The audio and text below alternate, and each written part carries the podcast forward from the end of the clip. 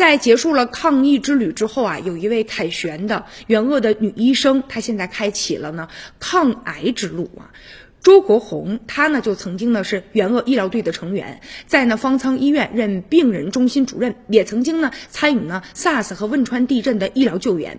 他曾经也喊话自己的女儿要写作业，在呢奔赴抗疫战场之前，他知道女儿的梦想呢是考取武大，就安慰她说：“你一直啊都是呢喜欢武大的，那武汉现在生病了，如果我不去治他，将来你就没有学校可以读了。”而武大的校长呢看到新闻之后，也曾经给。孩子写了一封信，说希望你能够刻苦的学习，几年之后如愿，我们在这里呢等你。朱国红呢看到来信之后，全家都百感交集啊，于是呢还手写了回信，向校长呢表达感恩感谢，而他的这个。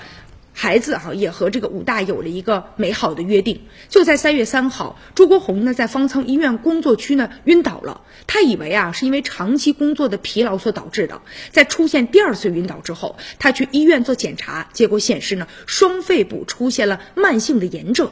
结束支援的最后几天，身体啊太难受了，实在是坚持不下去了。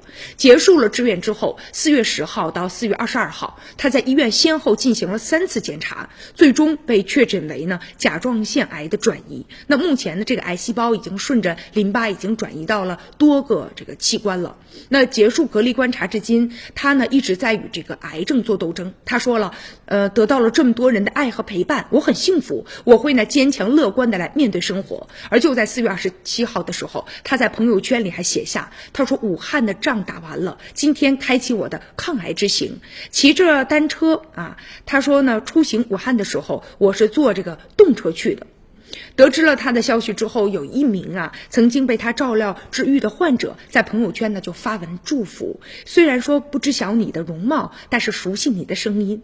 感谢你对武汉的付出，愿您呢在抗癌的路上一帆风顺。